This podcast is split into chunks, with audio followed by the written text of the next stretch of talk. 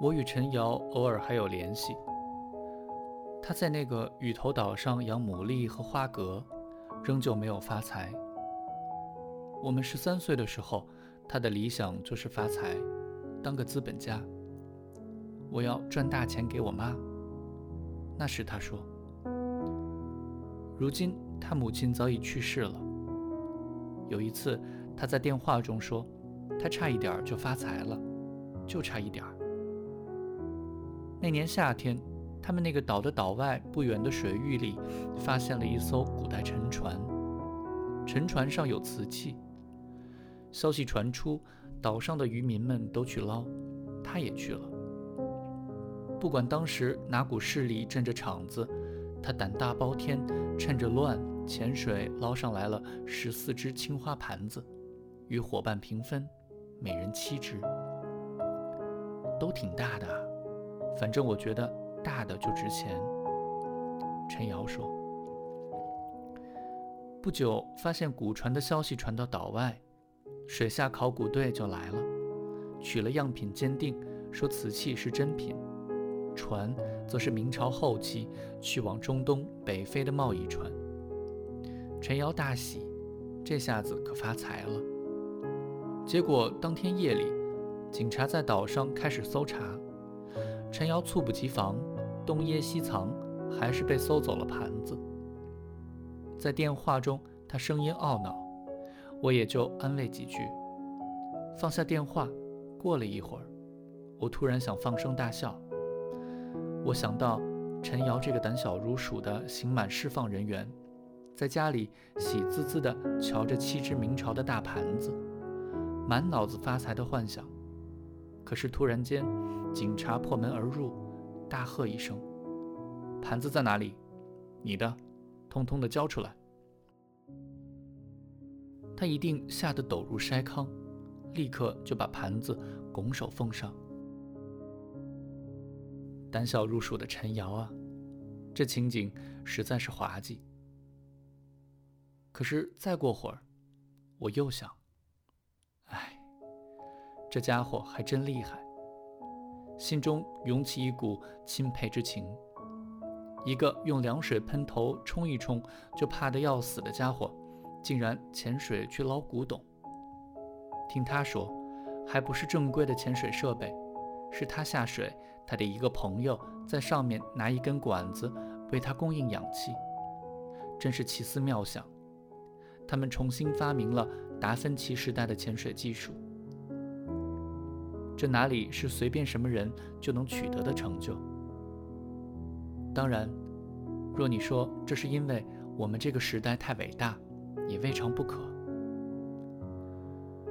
日瓦几年前就带着老婆孩子去了阿拉斯加大学读博士，就是当初蒋可在笔记本上画过的他占领了的地方。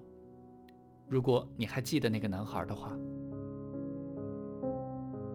日瓦在博客写他在阿拉斯加的生活，有时候我去看看，看上去阿拉斯加并未毁于战火，仍旧是个和平、宁静、明净的地方。夏季那里会有考古队出现，日瓦就跟着他们去考古。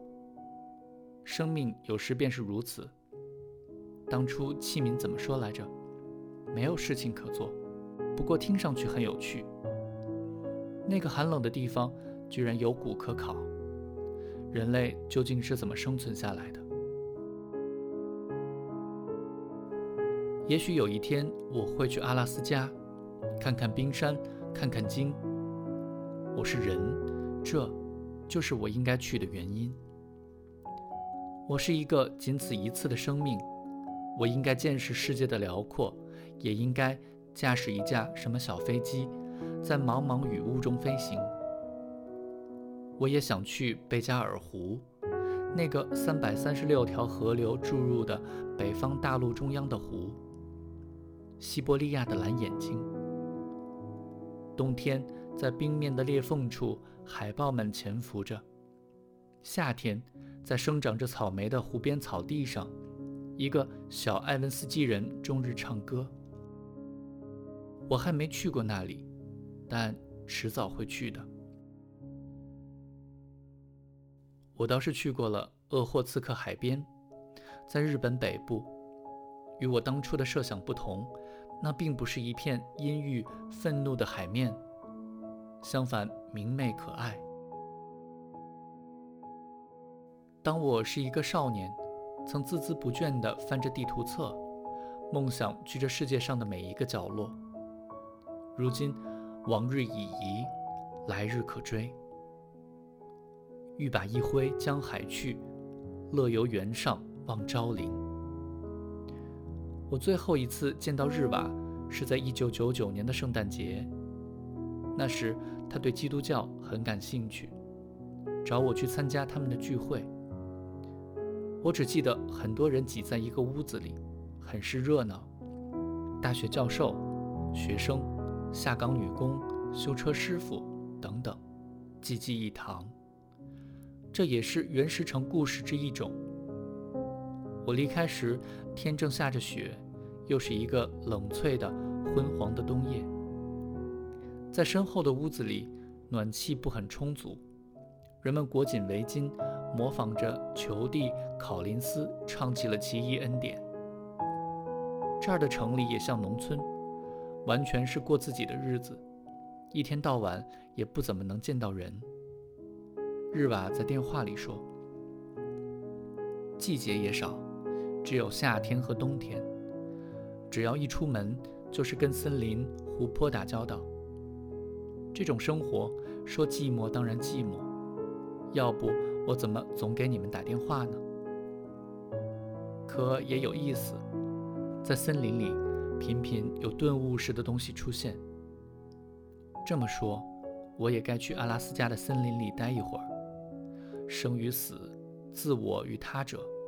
存在与非在，欢乐与悲哀，时光带去的一切与赋予的点滴，我也该坐在枯木上，置身于自然界的剧场中，把一切想想清楚。